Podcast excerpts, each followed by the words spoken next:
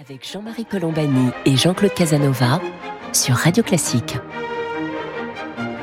Bonjour et bienvenue dans Commentaire. Jean-Claude Casanova et moi-même, nous sommes heureux de vous retrouver pour cette conversation hebdomadaire qui va porter évidemment sur l'affaire des sous-marins, des sous-marins dont l'Australie sera privée, les sous-marins français, pour euh, en lieu et place récupérer des sous-marins américains à propulsion nucléaire. Ça a donné lieu à la crise que vous savez, à une crise aiguë entre la France et les États-Unis, et pour euh, essayer de comprendre euh, ce qui peut advenir maintenant, c'est-à-dire comment on peut sortir de cette crise et quels avantages ou quels inconvénients on peut en tirer, nous avons avec nous le secours de Michel Duclos, qui est ancien ambassadeur de France et qui est conseiller spécial euh, pour les affaires extérieures précisément de l'Institut Montaigne. Euh, et Michel Duclos, merci donc d'être avec nous aujourd'hui. Euh, il y a eu à la suite de tous ces événements, le dernier épisode en date, c'est donc une conversation téléphonique entre Joe Biden et Emmanuel Macron, une rencontre entre euh, Jean-Yves Le Drian et son homologue américain, et un communiqué commun qui a été publié. Alors avant de peser, de sous-peser les termes de ce communiqué commun pour savoir si la France, au fond, s'il l'Amérique s'est excusée ou non, si, bref, s'il y a euh, un peu plus de positif pour la France que l'on ne le pensait au départ. J'ai juste une petite question anecdotique au départ, Michel Duclos. Est-ce qu'il vous est arrivé, ambassadeur de France, d'être rappelé en consultation? Non, je n'ai pas eu ce plaisir, malheureusement. Les gens qui, aiment la plaisanterie disent que pour notre ambassadeur à Canberra, c'était pas mal de, séjourner un peu à Paris. Oui, parce qu'on sortait d'une période de confinement extrêmement sévère en Australie. Tout à fait. Donc il y a eu ce, communiqué commun, euh, Michel Duclos. Est-ce qu'on peut considérer que au fond, euh, euh, c'est vraiment un pas vers la sortie de crise? Et est-ce que la France s'y retrouve finalement plus qu'on ne le disait? Parce qu'évidemment, il y a eu aussitôt un déversement de critiques euh, notamment venu de la droite euh, contre euh, l'attitude de la France sur le thème du naufrage et à droite en tout cas, Nicolas Sarkozy a remis un petit peu les pendules à l'heure en disant non, Emmanuel Macron a eu raison d'être ferme et de jouer la fermeté dans cette affaire. Donc que reste-t-il à partir de ce communiqué commun de la dite fermeté d'Emmanuel Macron, Michel Duclos? Alors euh, oui, bien sûr, euh, je crois que les, les autorités françaises ont, ont, bien géré cette crise, euh, très, très honnêtement, et je crois que, comme vous l'avez dit, c'est un pas, c'est uniquement un pas, c'est pas évidemment le dénouement final, mais, mais c'est un pas vers une euh, sortie de crise. Mon analyse est, est la suivante, c'est que, euh, un peu paradoxalement, dans le monde de Joe Biden, la France avait moins d'importance que dans le monde de Trump le président Macron avait réussi à établir avec Trump ces relations un peu bizarres de tension, d'éclat, mais malgré tout de, de, dialogue. Alors que pour Biden, euh, la priorité donnée à la confrontation avec la Chine fait que c'est d'abord les alliés asiatiques qui comptent, et en Europe, euh, ceux qui lui sont directement utiles.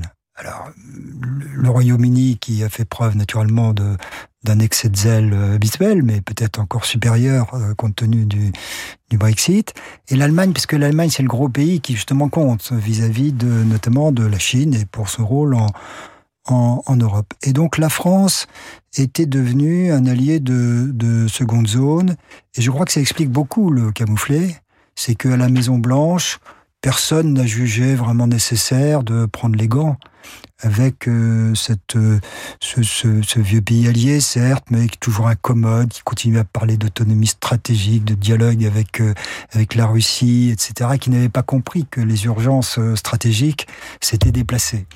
Et, donc, face à, cela, je crois que le premier, premier bénéfice que les autorités françaises ont tiré de, la crise, c'est de remettre Paris dans le radar du président Biden.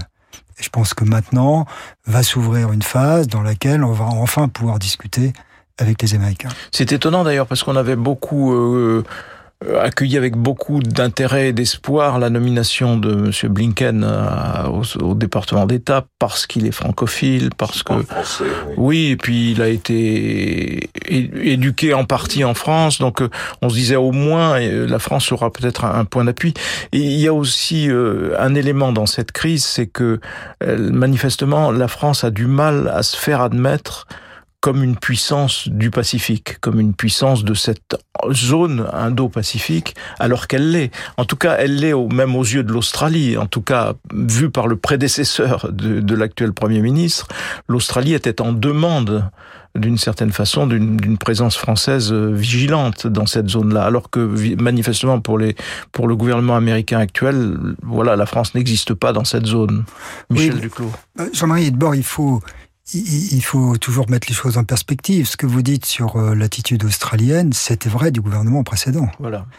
Euh, le gouvernement actuel est beaucoup plus classique. Euh, White Australia, le Commonwealth avant tout, euh, les liens avec l'Angleterre, plus la perception de la menace chinoise a changé et à cause des Chinois, bien sûr, et plus la perception des États-Unis. Euh, il faut en tenir compte, mais euh, les États-Unis de Biden sont considérés comme plus sérieux, plus fiables, plus engagés que ne l'étaient ces, ces fous de Trumpistes et que ne l'était Obama, qui parlait beaucoup, mais qui n'avait pas vraiment matérialisé le, le pivot vers l'Asie. Donc tout cela fait que, vu de Canberra aussi, si vous voulez, la France, effectivement, elle est, elle est dans le paysage, mais elle est d'une importance relative. Jean-Claude Casanova. je crois que le, le, le, communiqué est un succès français, puisque d'une certaine façon, quand on dit si on avait consulté avant, on aurait évité cette situation. Donc c'est un regret. Il y a, la phrase est très claire. mais si on si on revient sur la crise elle-même, il n'y a pas d'intérêt divergent. C'est une, une fausse crise d'une certaine façon. Tout le monde a la même attitude. On pense que la Chine est trop expansionniste, qu'il y a un risque. Tous les pays environnants redoutent cette situation, aussi bien le Japon, l'Inde et l'Australie. Donc il n'y a pas de, de vrai conflit de perception d'intérêt. Mais si on regarde plus attentivement, moi je dirais qu'il y a la précipitation électorale américaine et la précipitation qui a l'air dans la nature de Biden. Il est mal parti de l'Afghanistan. Il aurait pu mieux négocier avec ses alliés le retrait de l'Afghanistan. Il y a, la, crainte australienne qui est légitime. L'Australie a peur de, déjà euh, au lendemain, quand on a créé la SDN, l'Australie a interdit qu'on le mette dans le traité concernant la SDN la condamnation du racisme, parce qu'il voulait créer une législation sur une base raciste sur l'immigration. Ils craignent l'immigration asiatique. C'est la Société des Nations, c'est les années 30. C'est les années 30, oui, mais déjà l'Australie vit, c'est un immense territoire non peuplé qui voisine d'immenses territoires peuplés, en surabondance de population. Donc il y a une crainte australienne. Et bien évidemment, pour eux, l'alliance américaine, c'est essentiel. Ensuite, il y a, les Anglais ont pris un défaut français, c'est-à-dire la vanité. Là, ils sont très contents euh, d'apparaître comme une puissance mondiale. Euh, et, euh, je citais à Michel, un historien anglais, vient de publier dans Spectateur un article dans lequel il dit, nous, nous avons quitté l'Asie en 1941, c'est-à-dire au moment de la chute de Singapour et de la défaite anglaise vis-à-vis du Japon, qui a été heureusement remplacé par le triomphe américain. Et donc là, il se donne un rôle de grande puissance qui est pas très sympathique pour nous. Mais il faut dire, on les vexe aussi sur les questions de Brexit. Et donc, ce qu'on voit là, c'est que la politique étrangère est malgré tout dépendante un peu trop dans tous ces pays des considérations électorales et des considérations d'opinion et que ce que montre le communiqué, c'est qu'il faut revenir à la raison un peu froide, à la négociation, et il n'y a aucune raison qu'il y ait des intérêts divergents et qu'on n'aboutisse pas à un accord. Alors, la, la, la, sortie de crise, Michel Duclos, ça ne peut pas être le retour des sous-marins français, ça, ça, ça, paraît assez évident. Donc, quelle peut être la sortie de crise? Qu'est-ce que qu'est-ce que euh, Emmanuel Macron peut négocier avec Joe Biden, puisqu'ils ont prévu de se voir au sommet de, de, de Rome euh, au mois d'octobre Michel Duclos? Alors, euh, pour moi, il y a, y a deux, deux champs d'action, si vous voulez. Il y a d'abord euh, le, le, thème cher au président de la République de la défense européenne, de la souveraineté européenne, etc. Et euh, l'une des caractéristiques de cette crise, c'est que on a réussi à l'européaniser. On a dit qu'on l'a bien géré, que nos autorités l'ont bien géré. Là, c'est un des aspects que les commentateurs n'ont pas remarqué, mais on dit ah, on a eu peu de soutien des Européens, etc euh, on a eu quand même pas mal de voix qui sont exprimées euh, de manière solidaire avec nous, y compris en Allemagne, alors que le point de départ, c'était quand même un dossier franco-australien au bout du monde, dans lequel on n'avait jamais mêlé en quoi que ce soit euh, nos obtenu, partenaires européens. Obtenu aux dépens de l'Allemagne, parce qu'un des compétiteurs oui. sur ces sous-marins, c'était les Allemands. De façon loyale. Oui. C'est ça la grande différence, c'est que euh, si les Australiens changeaient d'avis changeant d'avis avait réouvert un, un, un appel d'offres, ça aurait été très différent. Là, là, c'est pas, c'est pas ce qui s'est passé. Donc, on a quand même réussi. Euh, et je dois dire que Le Drian et Clément Beaune ont été quand même assez bons pour ça à européaniser la crise. Et dans le communiqué euh, commun, il y a à plusieurs reprises la France et l'Union européenne euh, dans l'Indo-Pacifique, dans la défense européenne et même au Sahel, euh, sur le Sahel, assez amusant, c'est les États européens au Sahel, comme si la France euh, n'était qu'un État européen parmi d'autres.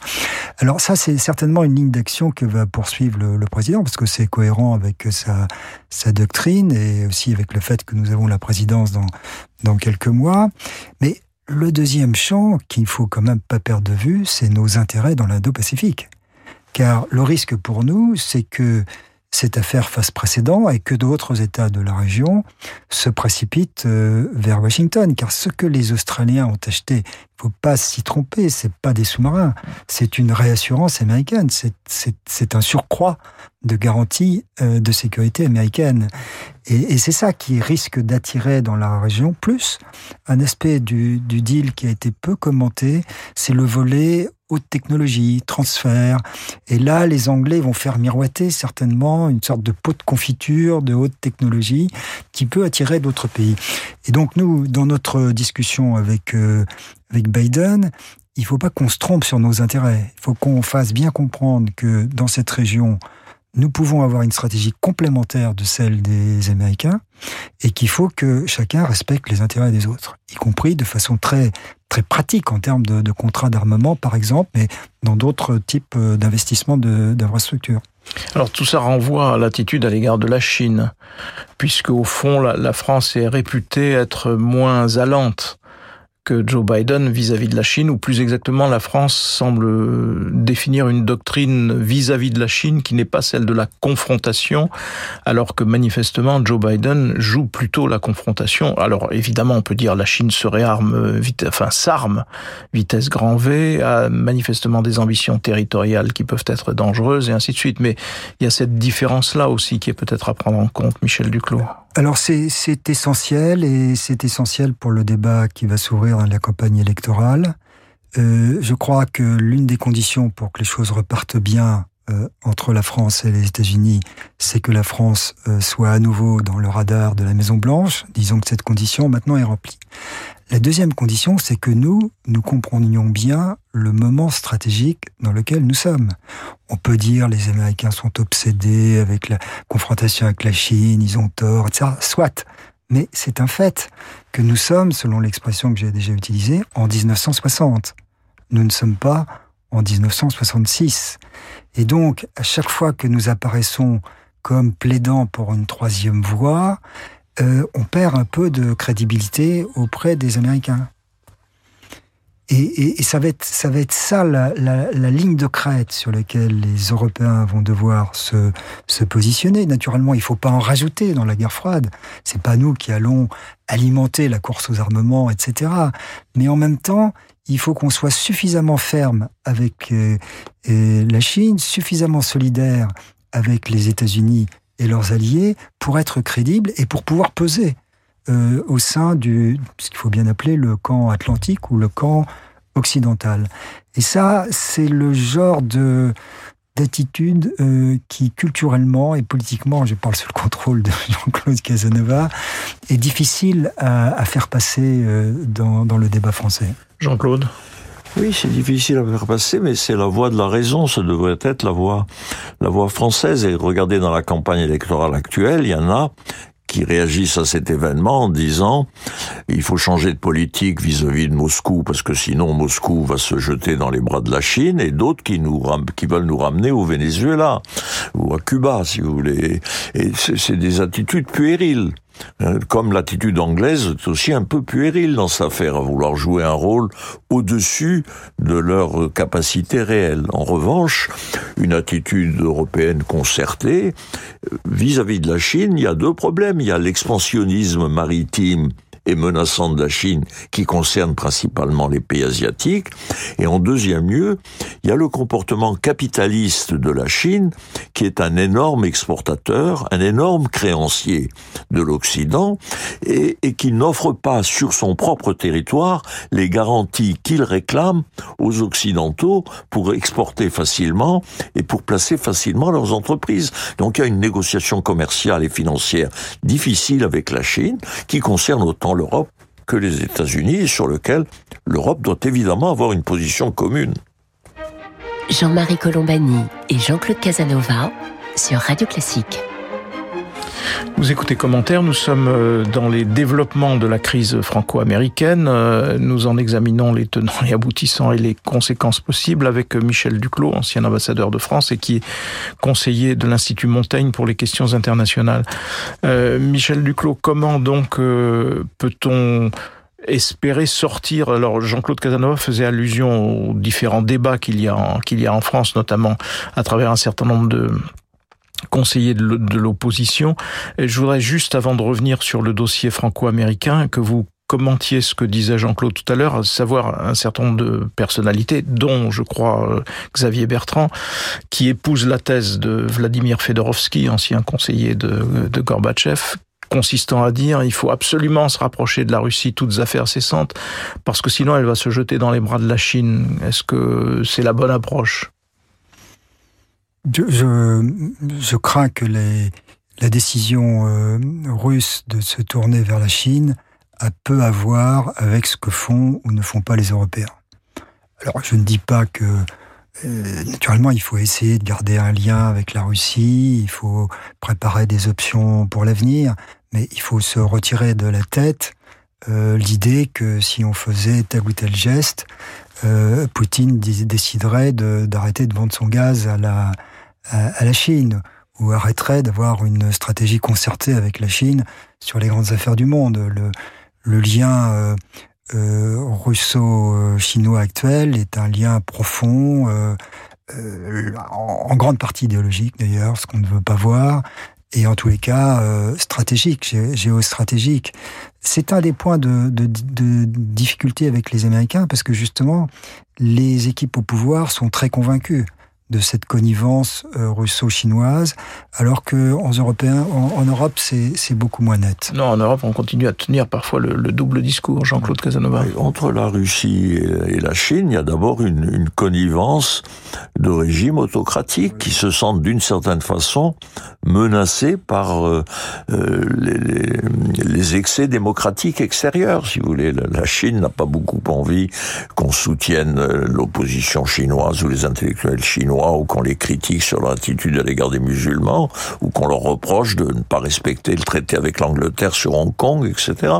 Et la Russie de même, si vous voulez. Donc il y a une connivence et il y a aussi de profonds intérêts commerciaux désormais entre eux, si vous voulez, qui tiennent, qui tiennent à la proximité. La plus grande frontière russe est la frontière chine, chinoise. Et donc, euh, euh, il y a nécessairement une relation étroite entre la, Chine et la Russie, plus à l'arrière-plan, quand même des traités, des traités inégaux entre la Russie et la Chine. Il y a, il y a un léger risque de vide démographique dans l'est de la Russie par rapport à la Chine, qui doit malgré tout intérieurement préoccuper les Russes et les inciter à avoir de bonnes relations avec la Chine.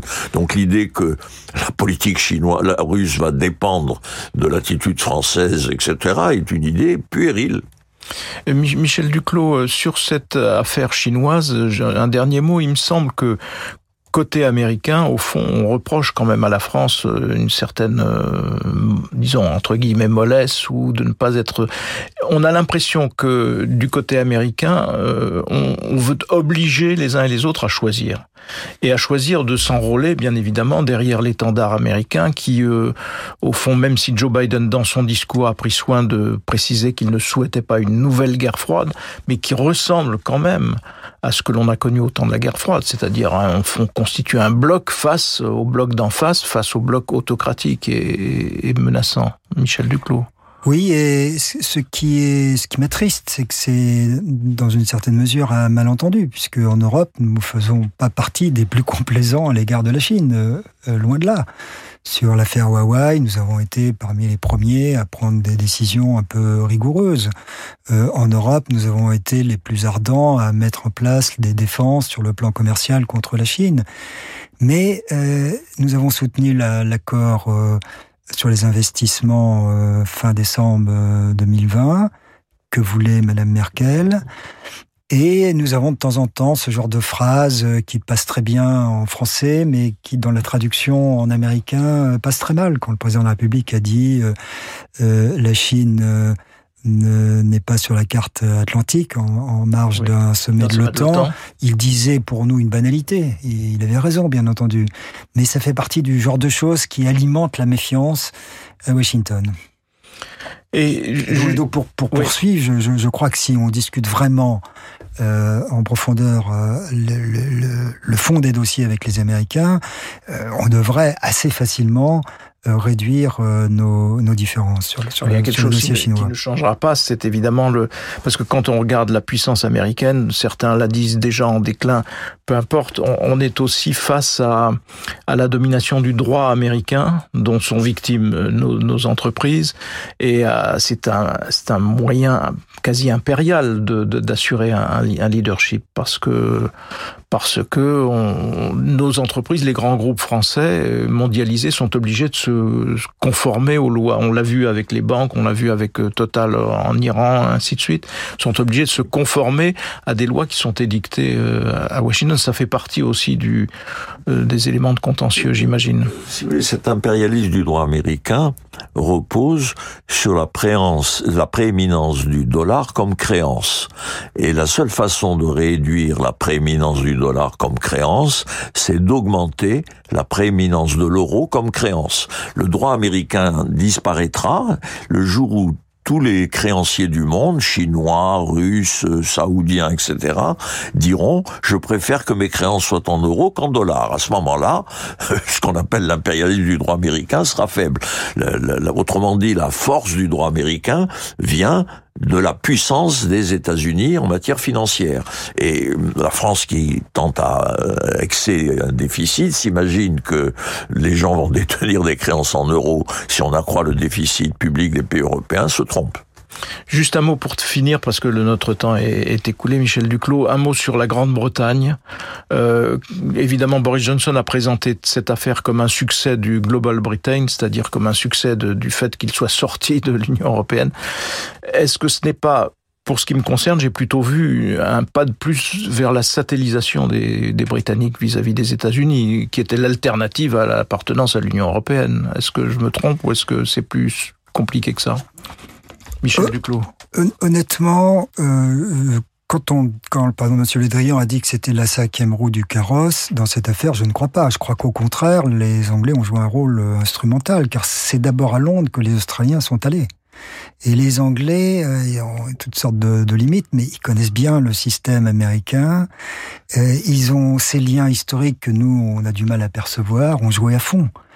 Et donc, euh, dans le post-Brexit, ils utilisent ce qu'ils considèrent comme un atout, qui est la relation spéciale avec euh, les États-Unis. Et j'ai dit que les autorités françaises ont bien géré cette crise.